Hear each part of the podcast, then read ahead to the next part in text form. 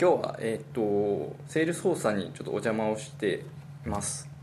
はいいらっしゃいませ。でえっ、と岡本さんをちょっとゲストにお呼びできたので来ていただきました、どうも岡本です。まあ、自己紹介は特にはいらないですかね。あーとそうですねこれ 聞いてる人は多分聞いみんな知ってる。知ってますかね。ありがとうございます。一応自己紹介しておくと salesforce.com で、えーデベロッパーエヴァンゼリストということで、まあ、開発系のあの情報提供をやってます岡本です。はいありがとうございます。いやなかなかこう中の人に出てもらうのもドキドキするなと思って。はい。ちょっとブッキングに時間がかかりましたけども。すいません私が看板のようだと思いますけどそれは。はい。なんとかこういう会が開けてよかったなとはい。えっ、とじゃあですね一応いろいろとネタは用意してみたんですけどなんかいまいちこれだっていうのがないんですけどもえっ、と流行りのマストドン。マストドン。はい。いきなり来ましたね。正しい発音はマストドン。マストドン？確か前に発音が。ああなるほど。これどうですかね？はい。あのちょっとさっきも実は話しましたけども、えー個人的には、まあ、すぐされるのかなって思って いますと言ったらなんか盛り上がってる人たちに怒られちゃうのかもしれないですけどうーんどうなんですかね。うん、結構難しいですよね。どうやって広めていくかっていうのがやっぱり難しいですよね、うん。やっぱり個人で建てると言ってもそれなりのサーバー費用を払って建ててて、1400円ぐらいでうん。建てられるみたいでそもそも個人で建てるメリットって何なんですかね？何なんでしょうね。ちゃんと僕記事読んでないんですけど、まあ、いわゆる分散サーバーでそうん。の別のサーバーにいる人たちのをフォローできるとかっていう話ですよね。そうですね。で多分アーキテクチャ的に例えばこれこうノードがまあ1020ぐらいだったらいいですけど例えば40万のマストドンサーバーが立ってて、うん。それぞれが適当に相互にフォローしてた時にそれってうんちゃんとスケールするのかなとかっていうのをうんきちんとなんかウェブソケット使ってるんですよね確かノードで。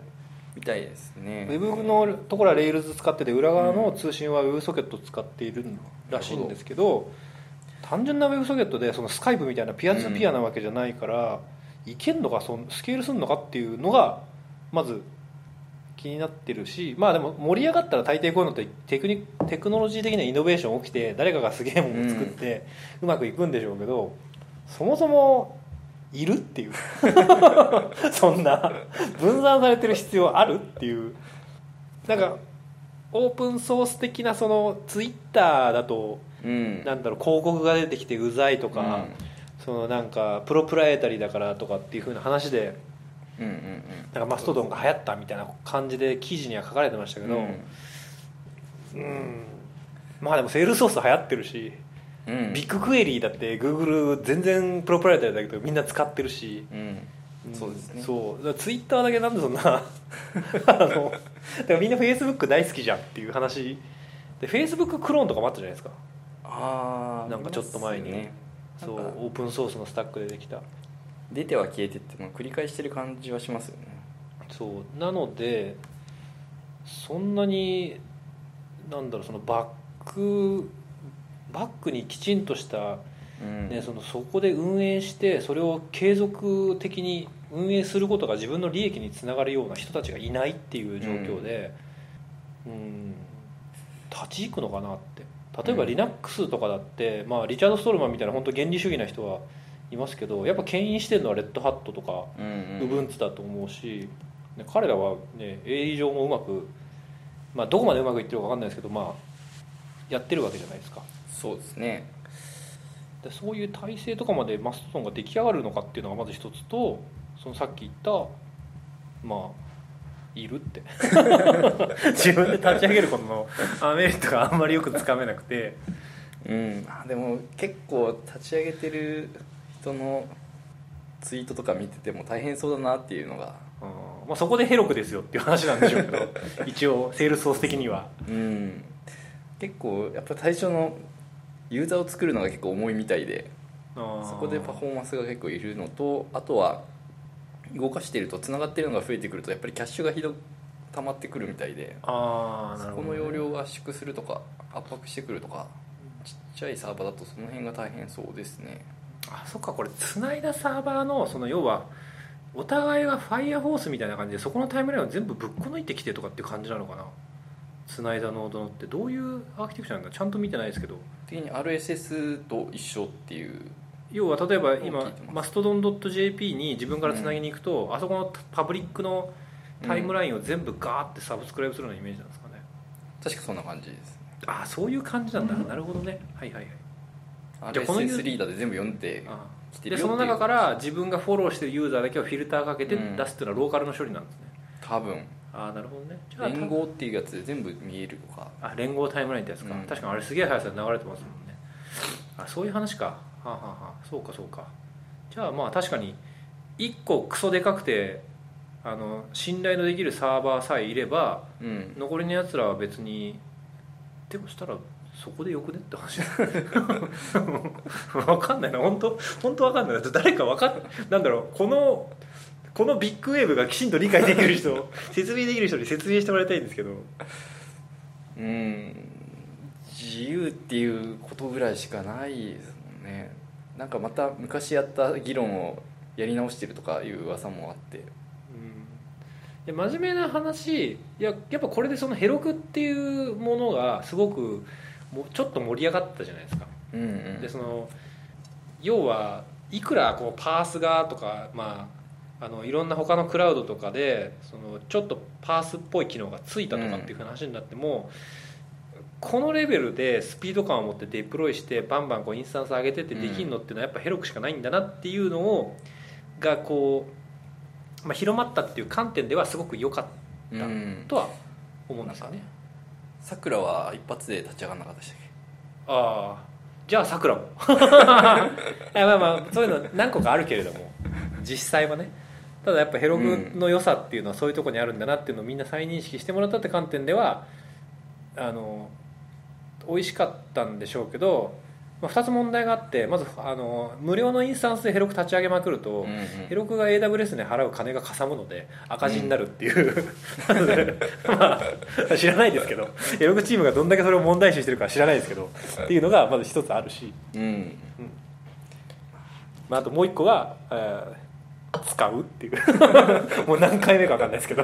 そっちの方がそうそうそう、聞いてきますよねね。ソーシャルソーシャル。うん。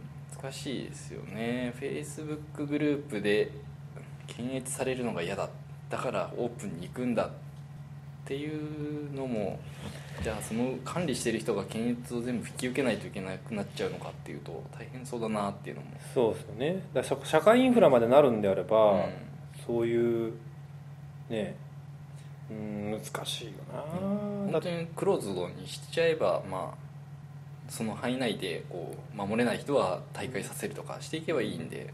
だからツイッターの代替ではなくてそういう本当にクローズドなコミュニティで、えーそのツイッターとかうん。フェイスブックとかそういうところの検閲を受けないでっていうものを作りたいんであればまあ価値はあるのかもしれないですけどそういうシチュエーションがあんまり思い浮かばないですよね。こうオープンにしてつながるっていう必要があるのはあんまりこうケースとしないですよね。そう。でさっきちょっと話しましたけどそのオレオレ SNS っていうのが mixi とかがうん。ちょっと元気だった頃に、まあ、今別の意味で mixi が元気にな戻ってますけど あの SNS として元気だったところあるじゃないですか。はいはい。その頃にそういうのがいっぱい出てきてましたけどなんか PHP でこうんう簡単に SNS が作れるとか、うんそういうクローンみたいなやつもあったと思うんですけどまあまあ基本あんまりワークしなかったですよね。やっぱ人が集まらないとうん。うん盛り上がらないしっていう。でこれでまあ仕事的な話をすると、まあ、我々にはサクセスコミュニティという素晴らしい コミュニティが あるので、まあ、いらなくねっていう話ですよね。であとはまあその、独自のコミュニティ作りたいならぜひセールソースコミュニティをっていううん。ツイツイッターログインもフェイスブックログインもできますのでマストドンログインとか作れるのかな？マストドンも OAuth とかあるんですよね多分 OpenID Connect とか。きっとあるんでしょうね。なんかライブラリ使って。あでもダメか。どこのインスタンスにログインするかって話だからエンドポイントがそれぞれ。ああだからマストドン .jp のアカウントでオースでログインとかはできるかもしれないけど、他のところではできないとかってなっちゃうのかうん。確かにね。本当メインが分散しちゃうから難しいですよね。なうんあなんかあれなんですね。ピクシブがなんかそういうパパウー？パウをやってたらちょっとそこにこうエロいコンテンツがそうなんか投稿されちゃってとか。それが越境してヨーロッパの人に怒られてるっていう。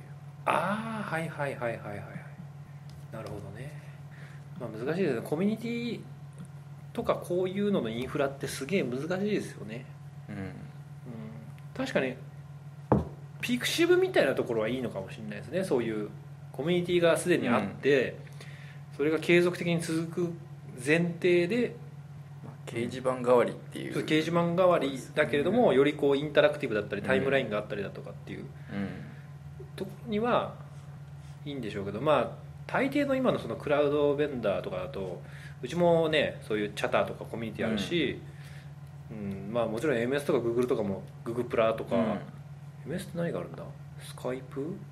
タイムラインみたいなやつなんかあるんですかね？なまあまあで、うん。Facebook とかもね Facebook ワークプレイスとかあの、エンうん。エンプラ版の Facebook みたいなのがあるし。そういうなんか事業事業をやってる事業会社でそういうふうななんか特定のベンダーに依存せずに自分たちのこう、うん。ファンシーなコミュニティを作りたいっていう場合には使えるかもしれないですけど。まあでも乱立したら結局面倒くせえってやっぱり同じ議論ですよね。うん絶対フェイスブックにグループがあった方がリーチできますもんうん。ね、まあそっか。だからだからドワンゴとかは頑張ってるもうペイするのかもしれないです。ねうん。あそうニコニコ動の人たちとかああいう人たちがニコなんとかっていうので。ニコ動みたいな。なんかそんなので立ち上げててそあこーあーだからそういうのはワークするかもしれないですね。だからそういうケースですね。だからそうするとそんな別にイノベーティブなものじゃなくて要はオープンソース版のセールソースコミュニティに近いようなイメージですよね。そんな感じですね、うん、ライセンス払いたくねえからこれで作ろうみたいな、うん。本質的には変わんないしまあだからある程度そのあっていいプロダクトだしすごく面白いと思うんですけど、ツイッターの代替とかじゃ全然ないだろうっていう。う、ん。あれですよね。ソーシャルサービスを提供してない会社でうん。ソーシャルをやっぱりややりたいっていうところ、うん。そう。ででコミュニティを持ってるところで自分たちの事業体がそこそこでかいのでフェイスブックうん。グループにするんじゃなくて、うん。そこに囲い込んだとしてもユーザーベースと、うん。そのメッセージの流量がある程度確保できるっていう会社のみにこう機能するっていう感じだと思うんですよね。まあそういう観点だとゲーム系の会社も乗ってこれるかもしれないですね。あまあでもゲームはゲームでクローズドで掲示板とか作ってますからね。結局だからそれの代替なんだろうなっていう。あんまりでもまたがないですかねそれは。うん。ゲームをまたいでとか。そうね。でまあ掲示板作っ、うん、フォロー？フォローして。例えばそのなんだ？ああいう対戦ゲームとか協力ゲームみたいなので友達になって、うん。でその人がこうなんか誰々と戦いましたとか、うん勝ちました負けましたみたいなのがタイムラインに流れてそれをこううん。見るみたいなそういう感じなんですかね、ですかね。うコンテンツとしては面白くないですね。やっぱりピクシブとかニコ動とかそっちの方が面白そうですよねん、誰かのパブリッシャーをフォローするとその人が動画上げましたとか、うん。誰々がどこの動画にコメントしましたみたいなのがタイムラインで流れてきてみたいな感じなのかな。うん。でも別にそれマストドンで作んなくても多分今のそのニコ動の中にそういうのってあるんじゃないですか？この人フォローすうるとか。んなんかありそうですよね、うん。通知とかありそうですねまず、そう。なんかななんでこんな日本だけこんなに盛り上がってるのか正直全然理解ができなくて。うん、ツイッターの創世記を見てるようだっていうなんかおやおじさんホイホイになってたっていう噂はありますね。ああなるほど。昔こんな感じだったみたいなまあまあなんか楽しそうではあるので別にそこは全然否定はしないですけどね。ああなんかみんななんかおもちゃが 出てきてワイワイやってるっていうのは、そうですね。まあきっと海外の人には理解されてないんだろうなっていうのは。うんうんでしょうね。だってなんでこんな祭りになってんだっていうのは。マストドン .jp がだって世界一のサーバーなんですよね。そうですね本家そうドットソーシャルよりも人が多いっていう、まあ、ちょっと今ログインしてみてますけど連合タイムライン。一回リセットしたのに すぐに追い。うんそうね分かんないですね。まあこれが続いていくかどうかですね。続く気がしないです。続く気がしないです。本当本当全然わかんない。でもヘロクでは簡単にデプロイできるんでみんなマストドンやるときはヘロク使いましょうっていう。でもまだあの完璧な構築方法が 披露されてないんで。いやされてるされてる。それはあの相沢さんが俺が完璧にって言ってただどうやっただけで。別に多分本人は完璧な構築方法を知ってるわけじゃないと思う。なるほど。てかもう出てるし。じゃあマストドンはこんなもんですかね。そうですね。もうもう語り尽くすほそれほ語るほどうん情報を持ってなくて逆にあのなんだろうそうじゃねえ分かってねえよっていうふうに思うんだったらなんか教えてもらいたいです。でもなんかもうマストドンの本出たみたいですよ。ええああその電子書籍とかで。電子書で。へ早いですね。まだ流行って2週間ぐらいですけど。えー、早いですね。速乾工事で本を作って出したちょっと今なんか気にな収録してるのに気になってきちゃったんですけど 価値が何なのかってググりたくなってきた。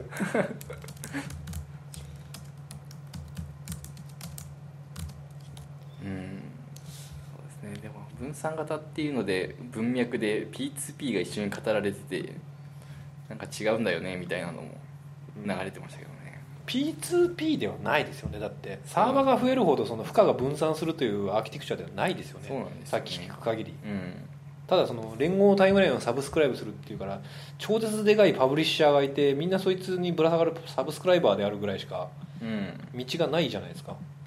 そうなんですよね。なんかそういう意味だとこうコミュニティの階層は作れるのかもしれないですけどね。ああなるほどね。でもコミュニティに階層なんてあんのかな？わかんないですけど別に Java ユーザーグループの上に下にスカーラユーザーグループがあるわけじゃないですからね。うん。JVM 言語だからとか。わかんないですけどコミュニティの階層って何っていう。いやあいつらスカラのドメインで取っててすげえっていう。うーんなんかわか会員制みたいな。できるかもなっていう全世界のマストドンユーザーが30万人であるとすると日本のユーザーは3分の1にも値する。ああとあれがマストドンの数式が書けるマストドンって知ってああまありましたね。マス。すマストドン。マストドン。って、うんまあ、面白いですけどね。そういうフォークが。だまあ確かにちょっと、まあ、僕ずっとベンダー側にいるのでその要はロックインっていうことに対してうん。確かにセールスフォースに入る前ってすげえ嫌いだったんですよ、ああ まあ、正直今でも別にそんなにそれがうん。あのなんだろう好ましいか好ましくないかっていうのは議論は難しいんですけどだあまりにもこう巨大なクラウド企業が出てきて、まあうんコンピューター5台で済む説みたいなのから、こうどれかしらの巨人の肩に乗らないともう IT は語れないみたいになったことに対するアンチテーゼなのかもしれないですけどね。あでも結局みんなヘロクが AWS かさくらにデプロイしてんだろっていう。あそうなんですよ。ねこれが自宅サーバーでやるとかだったらまだわかるんですけどなんかそそれのね、自宅サーバーがすぐに限界を達してましたから。ね、うん、そうそうそう。け結局そうこのクラウド時代にそのそういう巨大なベンダーに対してのなんかコントロールを取り戻せっていうんだったら自宅サーバーでやるしかないはずですからね。うん確かに難しいうんどうやって生き残っていくんだろうな。そう。まあちょっとずっとマストドンの話しますけどあマストドンポッドキャストだったんですよこれって。いや。何でもいいんですか？何でもいいです。何でもいいんですね。ああなるほどね。はいはいはい。一応あれですか？なんかこうラジオ的な感じだから何でもいいんですか？テーマは。あのセールスフォースエンジニアが喋ってれば大丈夫です。だいぶ 喋って大丈夫ですか？はい。あのライトニング書けます。セールスフォースエンジニアなので大丈夫です、じゃあ大丈夫です、うんえーっとじゃあ こんくらいにしといて一応ですねあの鴨本さん AI の勉強してるっていうのを聞いたんで AI ネタを突っ込んでみたんですけど、はい。あなんか喋れるネタがあるかどうかがよく分かってないんですよ。AI ネタですか？まあないですね。あんまり。いやたうん、まあ、トピックとしてちょっと面白いなって思ったのが、まあ、ネタとしてこう話すとあんまりパブリックに話されてないことだとあのリチャード・ソーチャーっていううちのチーフサイエンティストが日本に来てて、まあ、セッションやったんですけどはい。で一応記事にもなったのかな。なんかあ日本語のそうそうそう日本語の、えー感情分析をするときに、はい。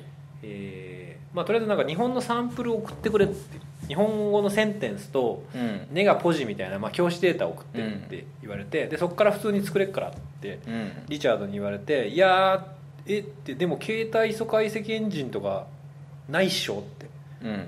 そのえ日本語ってそういうふうにこうスペースとかで区切られてないよっうん。て言って「いやいや大丈夫だから」って言われて「うん。いや大丈夫じゃないだろ」うってすごい疑いながら、まあ、とりあえず送ってみたんだけど確かになんとなくこうなんか感情あちゃんと出てそうだなとか。あで普通に考えると一文字一文字解析しているからあうん。なんかその例えば「で」とか「テニオ派」みたいなのとかにもうん。あのスコアがついちゃうじゃないですかそうすると。うんうんでそれでいいのかなって思っていたらなんかその、まあ、リチャード曰く画像認識をする時のあのビニング要は画像を全部ビット単位で切って、でそのこの位置にこの青うん。色があるとか、うん。でそこの色の周りにはこういうふうな相関があるとかっていうのでうん。なんか画像認識ってしてるけども言葉もそれと同じで一個一個の文字っていうのをそのビニングされたビットっていうふうに認識うん。してあげれば、その言語は分かんなくてもうん。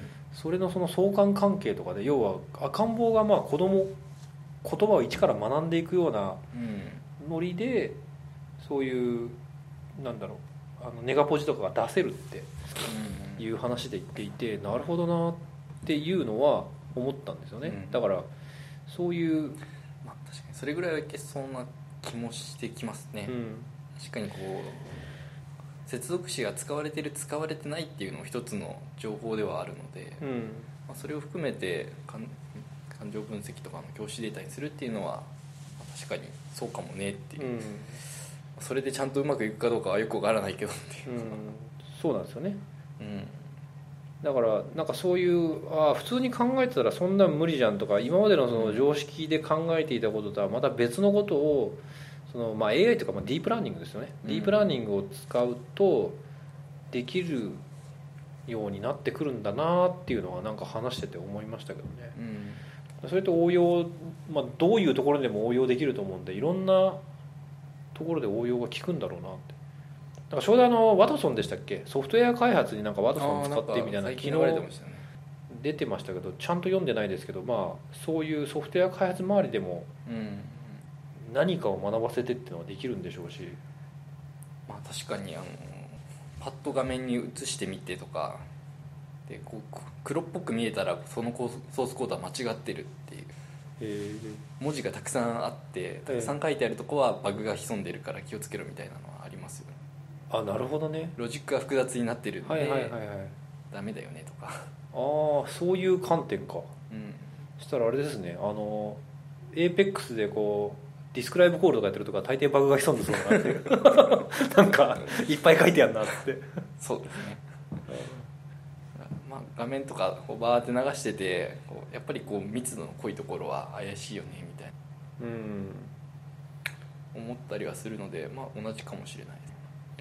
ああその人間が当たりをつけるときにっていう時ですよね。そうですね。うん。そう。情報がメタ化さえできれば確かに学べるんだよな。いろんなことはできるんだろうな。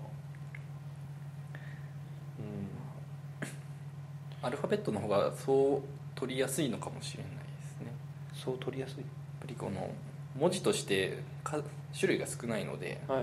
まあ、そういうこうビットで捉えればいいんだよっていう発想に行きやすいのかなっていう気がしてて日本語だと、まあ、漢字文化だと漢字自体に意味を持ってるので、うん。まあ、それがこうやっぱり文字だとそれ1文字でも意味あるよねみたいな印象を持つとその文字の意味をやっぱりこう持ってないと感情分析とかいろいろできないんじゃないかって思っちゃうのかなうんそうですね。まあ結局その1文字に分解してその文字のスコアをつけるっていう考え方がそもそも、あの今までの感情分析のやり方で、その文字をビットとして捉えビットっていうかまあベッドとして捉える必要はないんだけどもそこの相関関係も含めてディープラーニングで学ばせりゃいいじゃんっていううん。話で言ってたのでなるそうそうそう。ほーってまあそれをちゃんと今やってるか知らないですけど まだ英語でしか動いてないってやつに無理やりあの日本語の とあと中国語では動いたよって言ってるやつに、うん。そのモデルに無理やり日本語を食わせてたっていう感じだったので。ただ理論はなんかああなるほどなっていう感じだったんで。まあちょっと期待なんですけど日本語がいつ動くのかっていうのは分かんないですね、学生時代はそのあやってそのた辺の意味オントロジーっていうのがはい。知ってます？なんか私もこうやっておきながらよく分かってないんですけど。オントロジー最近セマンティックウェブって流行ってたーはい。じゃないですか。あそこの中で、まあ、出てくるような概念でなんですかねこう文字としての概念のことをオントロジーと呼ぶ文字というかはいはいはい。概念のこと塊をオントロジーと呼ぶっていうので、まあ、犬とか言っても犬の写真も犬だしはいはい文字も犬だしっていうそういうのをまとめてこう意味付けしようみたいな。でセマンティックウェブはその意味がついてるからスコアリングしやすいよねみたいな文脈で使われてたんですけど、ああなるほどね、まあ、そのオントロジーをどうやって構築するかっていうのを機械学習でディープラーニングでやれば学習できるよっていうことなんですよねそれは。うん。だからそういうこう、うん、私が研究してた頃もその概念を組み立てるのが大変だからなかなかうまくいかないよねっていうのでなんか先行きなさそうだなと思って見てたんで あそこが自動でこう収集できてちゃんと赤ちゃんのようにこう学習してってうん。この写真を見たらこの漢字の犬が描けるっていう風になってくればまあいろいろできそうだなっていう気はします。はいはいまた追追学習っていうんですかあのモデルのアップデートが、まあ、うんもちろんできないと、うん。結局今学んだものに対して載せていけないじゃないですか、うん。例えばあのアインシュタインのビジョン API とか一回あの画像を学ばせても、うん。それに対してもう一回学ぶ追加で学ばせようとしたらどうすればいいのかってドキュメント読んだら、まあ、最初からって書いてあるから まあまだまあアインシュタインはもうちょっとこうこれから進化するのかなっていう感じですね、うーん。とりあえずできたけどっていうところですね。実用的にしようとすると追加していかないといけないですもんね。うん。新しい概念を増やすのかそれとも今の概念が拡張するのかっていうところとかも難しそうですよね。そうですね。まあだからこう純粋なその AI の学術的なところだとか、えーっとファンクションとかって話だと、まあ、リチャードはもちろん天才なんでしょうけど、うん。まあ、えー個人的な意見です。個人的な意見でぶっちゃけこう世の中的に見てるとあまあやっぱりワトソンとかは、うん。まあ何何十年も前からそうですね。やっているので、まあいろいろ進んでるところもあるだろうなっていう観点はなんかすごい見てて思うんですよね。うん。うん例えばまあ日本語のだってそもそも voice to text とか text to voice とかももちろんもうできるわけで、でその音声認識とかってまあディープラーニングの、ねうん。活きる要素あの用途だし。でまだまだアインシュタインはそこには行ってないんですけども多分まあセールスフォース系の話でいくならばまあやっぱりもともとデータモデル持ってるうんうんっていうところと世界中の人が結構同じデータモデルでみんな使ってるっていうのは、そうですね。AI かけやすいよねっていうのはうんあるんですけど意外と日本で AI が当たらないケースっていうのがあるんじゃねえかっていうふうななんかこの前社内で話したのがあのいいのかな？こういう話して。えっと、えーちゃんとちゃんと CRM 使ってない人がいたりとか、そもそもちゃんそのフォース .com で CRM 作ってる人とかはいはいはい。あとそのリード普通にまあリードがあって、うん。リードに対してアクティビティヒストリーがうん。例えばキャンペーンで残ってたりだとかアクティビティログがあってそこから、まあ、例えばキャンペーンが4つくっついてコンバートになるとキャンペーンがくっついてればくっついてるほどじゃあスコアが高いのかみたいなうん計算が入るわけじゃないですか。うそれがきちんと入ってないケースとかって、うん。えーっと今のセールスソースのそのモデルとかそのアルゴリズムがうまくなんか当たんないケースがあるらしくて。それってでも顧客ごとの学習をさせて顧客ごとに使うのかなと思ってたんで。顧客ごとにある程度その学習はするんですけど、うん。その学習をするにあたって見る要素うん。とかがそもそもなんかずれてる。なんかそそこまで全部こう、なんだろろう吉野に今学んでくれるっていうところうああなるではないのかな、うん。まあ、そもそもリード使ってないっていうケースとかね。まあそれありますね。もうそうすると一応アインシュタインリードにしかうん。今スコアリングできないので、そうですね。まあそういうところだとこうある時期は一生懸命リード使ってある時期はマーケティング使ってってやってるとまあうまくいかないでしょうねうん。ムラがあるとその期間全部で学習しちゃうと何がいいのかがわからないっていうの。はまあでもそうですね。その学習データがいろいろばらまかれちゃうっていうのはむしろその今のセールスフォースさんのやろうとしているモデルから見ると強みなのかなっていう気はしてて。できるだけ汎用的なアルゴリズムを作って何でも学習できるようにしようっていうアプローチなので、うん。まあ、データがまあ変な感じになっててもそれなりにやってくれるっていう。そうですね。一応その欠損値の処理だとか、そういうのもまあよしなにやるとか、そのあるモデル作るのにそのアルゴリズムがじゃあディープラーニングなのかその、ね、ランダムフォレストなのか、うん。そういうのとかもうまあ何個か試してみて、うん。なんかまあスコア高そうなやつを自動で使うとかうん。科学習しすぎてたらそのデータセットもあの適当に抽出するけども、そのなんかこれちょっとこのデータセット当たりすぎだなってなったらもう一回データセット再作成するだとか、うん。なんかそこら辺を全部やってくれるうん。っていうふうなことになってるのでうん。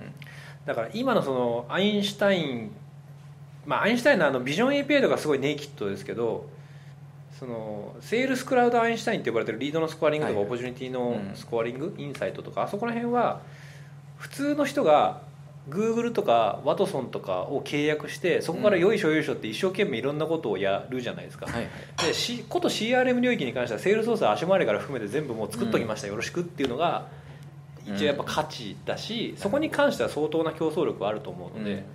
まあそこがやっぱコアかなっていう。うん。で、うん、ですね。ワトソンの強みっていうところはやっぱり年数が長いのでうん適用がちゃんとできているというかうん。それぞれ問題解決しようとしていることに対してこうやればいいんだよっていうのがちゃんと揃ってってるのかなっていうのが、あまあ、部品はそうでしょうね、単純にまあ、今の前処理とかその辺も含めて精度を上げる作業だと思うので、うん。まあ、それが揃っているのがまあ強みなんだろうなというのは思ってたんですけど確かにセールスフォースさんは自分たちでプロセスも準備して、まあ、その通りにやればうまくいくよっていうモデルを持っているので、まあ、それに最適化したモデルを学習モデルを作ればうん。確かに精度が上がってきますよね。うん。まあ、一応その精度が上がっていくということに関してもお客さん個々のえーっとお客さんの個々のそのリードデータとかからうん。作っその作ったデータ、まあ、モデルとか、そこで得た知見を他のお客さんにも適用していいのかっていうのはうん。すごい法律的というかなんだろう。そそれの IP ってど誰にが持ってるのっていう。うん。お客さんのデータからその得たそのなんだろうモデルのうん。IP って誰が持ってるのっていうのがすごい難しいじゃないですか。で俺セールスソースがどう扱ってるのか知らないんですけどやっぱそこは無視はしてないみたいで。うんあのオプトインするのであればなんかこれも社内で聞いたというかどっかのパブリックに書いてある記事で見たんですけど お客さんがそのシェアードモデルみたいなうん。ところにオプトインするっていうふうに同意するならばなんかそういうふうにこうデータそのお客さんの個々のところから出た知見を共有するけども、お客さん。も他の企業から得た知見を共有できるみたいな,、なんかそういうモデルを作ってるとかっていうのはあのあれですよねあのパソコンとかのエラー情報を送ると似てますよね。あそうそうそうそうあれと似てますブラウザとかそうそうそう。あのなんかクロームの製品の向上に役立てるみたいなそうです、あれと一緒ですね。うん。でもそう考えると今日本企業で一番やらなきゃいけないのってもしかするとセールスフォースのプロセスをちゃんと学んでその通りにできるようになっておくっていう。まあそうですね。あの結局今度これ SARS なので、うんまあ、将来的には多分あのプラットフォームの方もできるようになると思うんですよね、でうん。何をもってしてその正解データなのか、うん。例えばそのじゃあオレオレでカスタムオブジェクトで何か作りましたと、うん。でピックリストがあってピックリストが10番ってなった時にはうん。このリードは、まあ、リードじゃないこのカスタムオブジェクトの中に入ってる顧客は、うん。まあ、買う意思があるとかっていう例えば作ったとするんじゃないですか、はい。ただそのピックリストが10になった時が正解データですっていうふうにこう定義したら、うん。そこをベースにそのモデルを作ってくれるっていうのは、まあ、早かれ遅かれ出るとは思うんですよね。そうですね。ただそれが出るのってまあものすごく早く考えても、まあ、ドリームフォ今年のドリームフォースだし、まあ今年のドリームフォースそんなのが発表されるかどうかは知らないですし、うん。でもすでにリードだったらそれができてるってなるとうん。ビジネスって観点だとまあ立ち遅れるわけですよね。使ってるお客さんは、でまあそうですね。そう。ビジネスを伸ばしたいとか競合に対して先んじたいとか、ね、そういうイノベーティブなファンクションをいち早く入れたいって言ってセールスソース使ってるうんケースが多いのになんかそこで正しい使い方をしてないからプラットフォームにまでそれが降りてくるまでうん。待たなきゃいけないっていうのはすごく本末転倒なので、っうん。ていう観点だとやっぱりセールスソース CRM は、ね、ご本尊なので、うん。ちゃんと使うべきだなっていうのはすごい思いますけどね。うん。それだ。うん。そうするとなんとなくなんですけどえデータドットコムってあるじゃないですか。えはい。あれってアメリカだけですアメリカだけですね。日本だとね、うん。多分ね個人情報保護法とかのそう。あれがあるからなんかそんなおいおいそれと簡単に日本で展開できないんじゃないかみたいな、なんかそこも一つのポイントになりそうだなっていう気がします。結局アプローチする先の企業なり人なりっていうところがそっちの情報に入ってるじゃないですか。はい、で、まあ、それによってちゃんと学習できればうん。精度は上がっていくはずなのではい、なんかそれあるなしで日本ちょっと不利かなっていうのは。ああ要はなんだろうこいつ買うよみたいな情報が 業界全体でシェアされるってことですか？こいつ IT 好きだからみたいな。そうですね。結構 IT 系のプロダクトだったらこの人スコア上げといちゃって大丈夫だよみたいな、うん。ああそういうレベルのことは確かにね確かデータドットコムのレベルまで AI が行くんだとするとうん。そうですよね。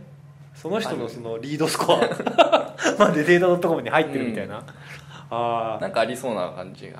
ーあ面白いですねそれ。確か構想としてはそういうのがあってもおかしくないですけど、うん。なんかこう有名なこう IT 好きな人が移ったらそっちも全部変わるみたいなあるんじゃないですか、あこの会社は今この人がいるからスコアがグンって上がるみたいな、うんなんかありそうです。あー。なんかあれみたいですね。クロートでしたっけ？あのなんかはい。ソーシャルメディア上でのスコアをつけるみたいなのあったじゃないですか、ありますね。だから個人にスコアがあくまで今って人にスコアがついてるんじゃなくてその人のレコードにスコアがついてるだけですけど、そうじゃなくてそれが人につくってことですよねスコアそうがですね。おーそれ面白いですね。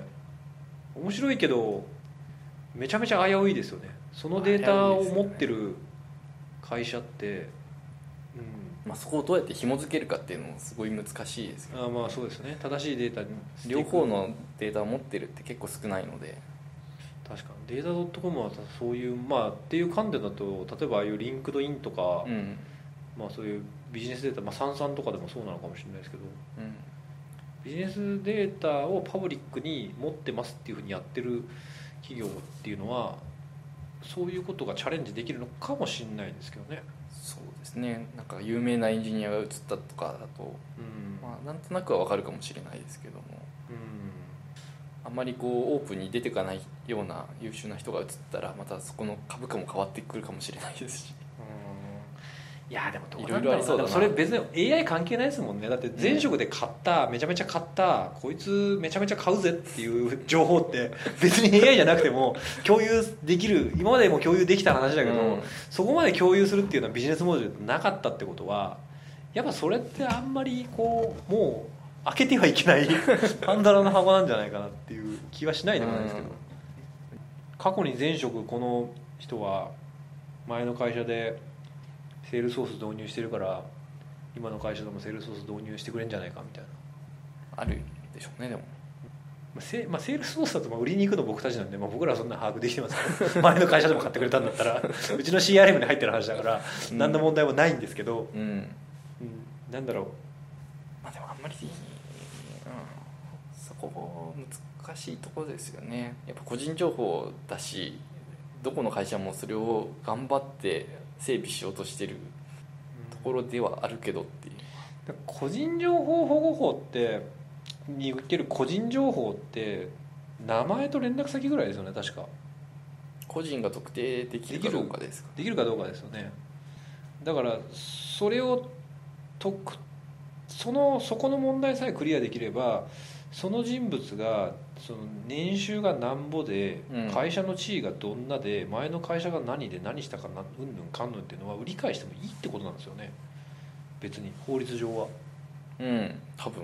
個人情報保護法上は大丈夫かな。そうですよね。特定できないんで。うん。あれああいう帝国データバンクさんとかあのなんかあるじゃないですか、はいはい。こう例えば帝国データバンクさんは会社の情報になるんです。あそうかそうか。会社だもんな。その役員とかの人だったら入ってるかもしれない、その個人までは全然ないですよね。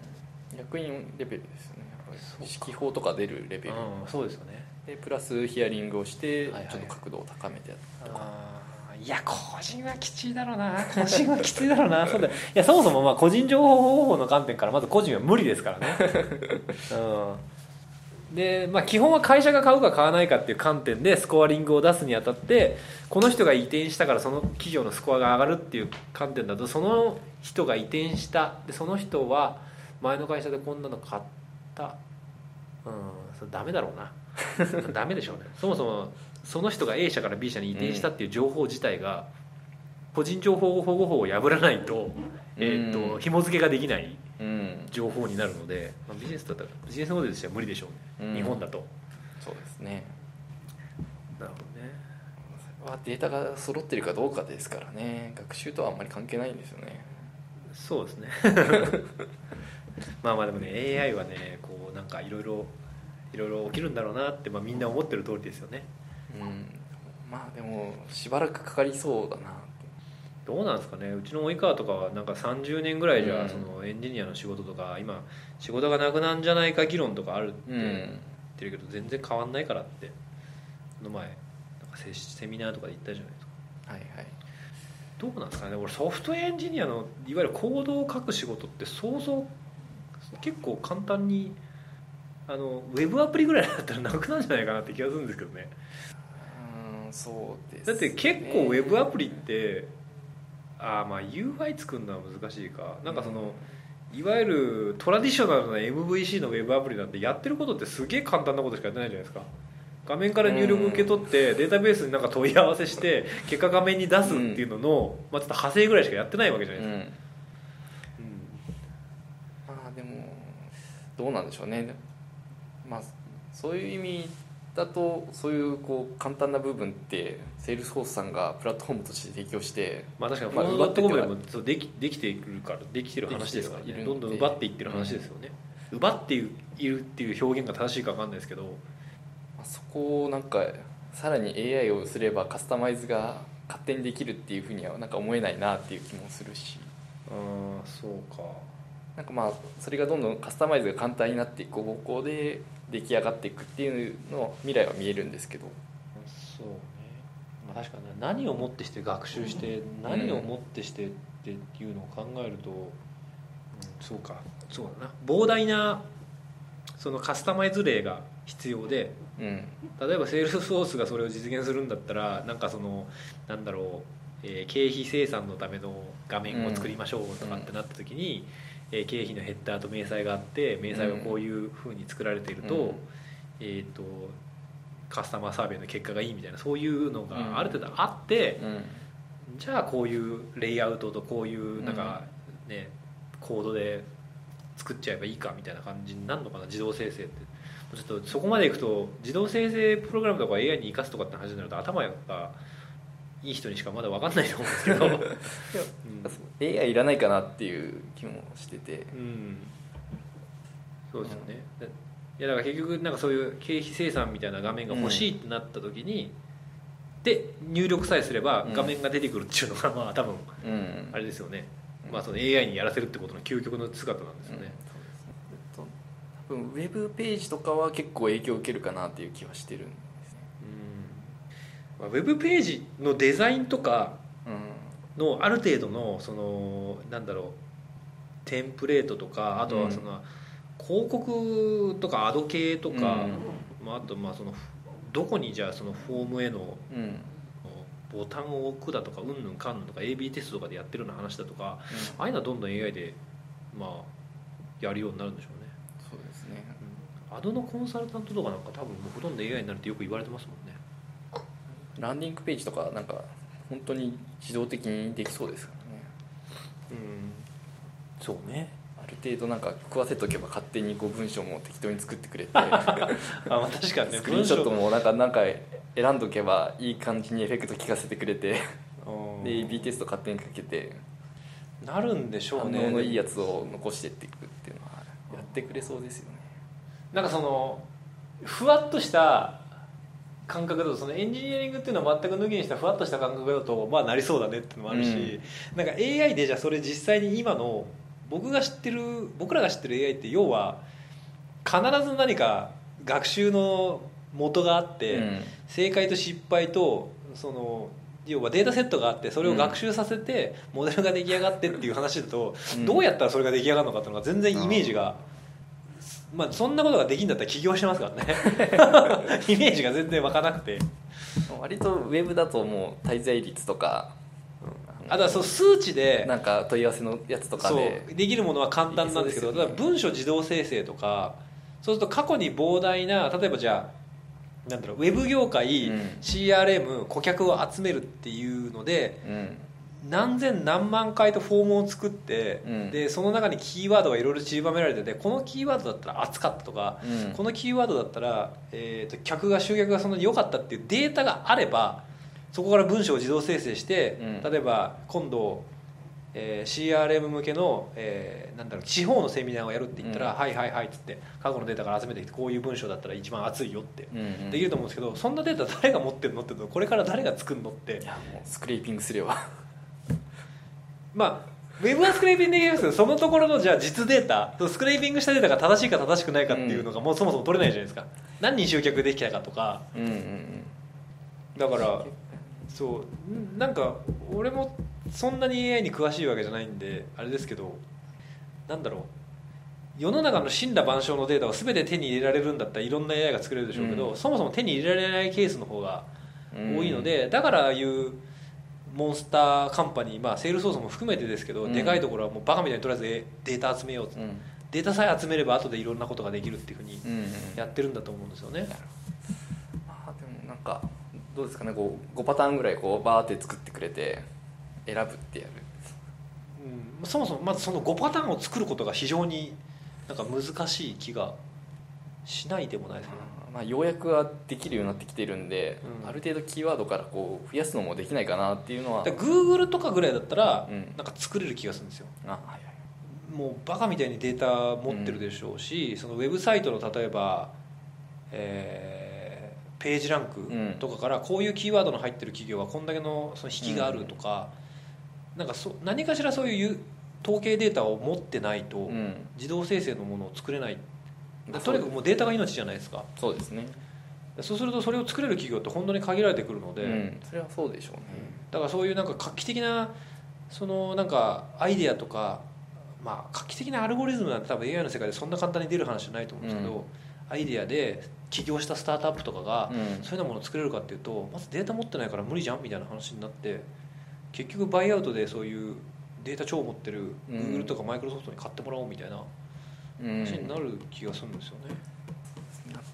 もしくはまあナイアンティックみたいな感じで。うん、だから例えばできるって感じですよね。セールスソースが本当にその全員全社のお客さんがオプトインして、全部の商談から得た知見をいろんなところで活かせるっていうふうな、まあもちろんなそうはならないと思いますしそういうビジョンがあるのかどうか知らないですけどなった時って商談にパカパカって入れるだけで大体売れるかとかっていうのは本当に全部分かってくるわけですよね。うん。だって世界で何万社使ってんだ今。多分すごい数が使っていそうてですね。そう。でそこに日々そういうのが入ってるわけで、逆にだから大体この業界だったらこんな提案書を送れば 商談が クローズできるとかってうちレベルだったらできんのかもしれないですかね。そのうん。その法律無視お客さんのそのオプトインアウトを無視って言ってテクノロジーで本当にそれ今作れますかって言ったら作れるのかもしれないですけどでもやっぱそれはそもそもそんなことはできない。そうですね。お客さんのデータを勝手に見れないので、うん。できないですしそもそもうち以外の企業はデータすら持ってないっていううん。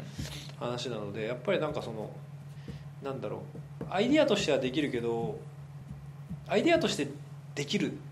なんつったらいいのかな？ロジックにこんだけの材料があればできますよって考えるのは簡単だけど実際にその材料を持ってる会社が本当に世の中に少ない。うん。でその材料を持ってたとしてもそれを作れるような、えー、とその状況にない法律的であったりだとか、うん、だからほとんどの会社ができない思ってるようなことがっていうのが肝心なんじゃないかなと思うんですよ違うのかなすごい否定的なのかな？なんかもっとイノベーティブな何かがあるんですかね。だから今ちょっと AI をかじって勉強してる限りではそういうような感じだからその歩みは意外と遅いのかなっていう。うん。うんだって Google とかのあのビジョン、うん。あのアインシュタインのビジョンじゃなくてなんか画像認識じゃなくてなんていうんですか画像判別っていうんですか、うん。眼鏡食わしたら眼鏡だとか、うん。ああいうのだってあれですよね。多分自分たちでバカみたいに画像データをまあそうでしょうね。用意して、うん。これ眼鏡とかって教えてるわけですよね、まあ、もちろん今今そのラーニング自体もディープラーニングでやってるっていうのはなんかちょっと前の記事で見ましたけど、うん。なんかその辺こう AI 以外の突破口を開かないと無理そうですよね。例えばこうアドに仕込んで人にやらせるとか。そうだな。人間が学ばせるっていうふうに考えてる時点でもうダメなんでしょうね。そうだよな。AI を学ばせること自体を AI にやらせられればあとはものすげえマシンリソースがあれば勝手に学ぶかもしれない。うん。ですよね。うで、ん。そうだからそういう画像から学ばせるみたいなことに関しては結構実現できるかもしれない。なぜかというといっぱいあるから世の中に、で Google はこうクロールしてる時にそれをインデックスしてるから いいのかな？でもそういうのって自分たちの AI の改善に使っていいんですかね？勝手にクローリングして。まあ、公開されてるんであいいのかそれは別に。何の問題もないのか。そうかそうか。うんまあ、たたとえそれが間違ってたとしても、うん。まあ、それは使っちゃいますけど仕方ないですよねっていう。であれですねなんかこういやもう本当うちの猫可愛いって言って、うん。なんかカニかなんかの 絵とか貼りまくってそういうウェブサイトとか超作りまくったらいずれ Google は間違えるかもしれないですよね。間違えるんじゃないですか。なんか なんか間違えてるのがありますよね。うんそういう理由なのかもしれない。ね罠にはまってたりとか。ま あそんなことはないと思うんですけど。なんか日本人がこの関連をつぶやきすぎてそっちに偏ったこああだってう関連付けされてるみたいな。あれありましたよね。すげえセンシティブというかうんなんだっけあの MS のあのボ AI のボット。リン、はいはい。リンなリンナ。リンネリンナちゃんは日本の方であアメリカ版がアメリカ版がなんかね。そうそうそう。ちょっとあの IS 絡みのなんか、うん。そういう人種差別的ななんか発言をあまりにもしすぎてなんかそういうふうなことをすぐつぶやくようになったみたいな、うん。教え込まれちゃったって だだそこら辺は分かりやすいんですよね。な何かデータさえあってそのデータがこうどっかから来ればっていう、だそうでもそういうなんかフォームを作ってみたいな話だとそのフォームのフォームの自動生成とかだと、うん作られたフォームがどれだけ効果を得たかっていうのってうん。例えば内見とかパードットとか、うん。まあ別にマルケドでもエロクワでもいいですけどフォームを作ってそのフォームのデータが入ってる企業ってあるじゃないですか、まあ、要は MA のツールを作ってる会社、はい。とかだったらいずれは出せるかもしれないですけど、うん。そのデータをまあそのプロダクトとして使ってもいいですかってオプトインをして、うん。うん。まあ、クラウドとかだったらまあデータとしては全部そこにうん。あるだろうから、うん。そうね。でやっぱやっぱ結局そういう事業体があってデータが集まってないとできないですよね。だから AI はすごくクラウド向きというか、うん。うん、クラウドベンダー向きなうん。テクノロジーですよね。結局は教師データがどうするかっていう問題ではあるんですよね。そうそうそう。もう根本絶対そこにたどり着いちゃうのでそれを自動で学ばせるか学ばせないかとは別として、だから世の中のウェブにあるような画像識別みたいなものはうん。あの画像うん。いいんですけどなんかそういう業務スペシフィックな話になっていくと、もうデータ持ってなきゃ始まんないよねって。うんうんだから自動運転とかも結局そんなにうまくいってないのってバカみたいに走らせてるからですよね。だからあれもデータ誰もそんなデータなんて世の中にないので、うん。じゃあ作るわっつってうん。テスラとかそのグーグルとかアップルとかそこらの人たちは一生懸命やってるわけですよね。データを作るために、走りまくってますよね、うん。まあ、でもシミュレーターでそれをなんとかするみたいな話もあったりはするの。ああなるほどね。そうかシミュレーターっていう手もあるのか。うんそうすればもう平行化は可能になってどんどん学習できるようになる。はあはあはあはあ。なるほどね。シミュレーターか。うーん。シミュレーターの精度にもよるんで、そうそうそうそうなってきますよね。うん、なかなかどこまでできるかなっていうのはありますけど。うん。いやそう、まあ、飛んだ話ですけど。セールソースは地に足をつけて。やっぱりそういう夢はありつつもうん今何に使えるかっていうところは大切ですよね。そうそうそうそう。結局じゃあねあの今その公開されてる API いろんなベンダーのあるじゃないですか、はいどうぞって言われて何に使いますってなると。うん。こう写真が出てきてこれはカニですって出てもなかなか使い道がないんですよね。ふーんって感じですね。これ猫ですって、うん。あこれ猫そうだね。それがなんかそのなんだろうなんとかかんとかなんとか山猫です。うん。ふーんって感じですか？だ一番だからその画像解析とかでよく今言われてるのは、まあ、やっぱソーシャルリスニングして、うん。そこでそのブランドのなんだ？ブランドのうん。アウェアネスを測るのかな？まああれか感情とかを読み取ったりとかそういう話なのかな？写真と写真から。を見て。そうそうそうそうネガポジを分析して。ネガポジとか、まあ、あとそのプロダクトがどれだけ浸透してるかとか、まあ、うん。いろんな要素では取れると思うんですけど、まあ、やっぱ画像からうん。何か、えースコアを得るっていうところぐらいしかうん。なんか結局あとはなんかあのほら Google のあの TensorFlow とかでよくあるあのキュウリの検品っていう事例あるじゃないですか。ああいうようななんかその、うん何かをチェックするとかうんうん。分かりやすいところはいくつかあると思うんですけども、まあ検品とかも、うんまあ、AI 使えば精度が上がるのかもしれないですけどやってたことなんですよねきっと。うん、そうですね。多分うん。やってたことがよりそのなんだろう人がそのチューニングしてたのがどんどんチューニングが、まあうん。ある程度ある程度自動化されるっていうか、う話だと思うんですよね。あと防犯とかまあもちろん画像だけでもいろんなところに適用できるんですけどね。あの、うん。ショーウィンドウとかに例えばつけといて、ね、例えばなんかそこのショーウィンドウになんか服つけてみたら、なんか笑ってる人が多いとかなんあかしかめっ面してる人が多いとかってなったら、ショーウィンドウの効果測定ってできないじゃないですか。あはいはいだからキャンペーンサイトってそこにこうクッキー埋め込んでうん。最後にフォームコンプリートしたらとか、うん。あのドロップしたらとかっていうので数字出せますけど、うん。そのリアル連動あリアル連動っていうかリアルなものってうん。取れないじゃないですか、そうですね。なんかなんか今月売り上げ上がったな例えばお店の、うん。それがショーウィンドウになんかすごい素敵な服があるからその店舗の売り上げが上がったのか、なんかなんだろう目の前に居酒屋ができて人が増えたのかっていうのってあの、うん。そうそう数値化されてないけど、うん。そういうのに関してはやっぱ AI とかってどんどんいろんなことが数値化できるんだろうなって。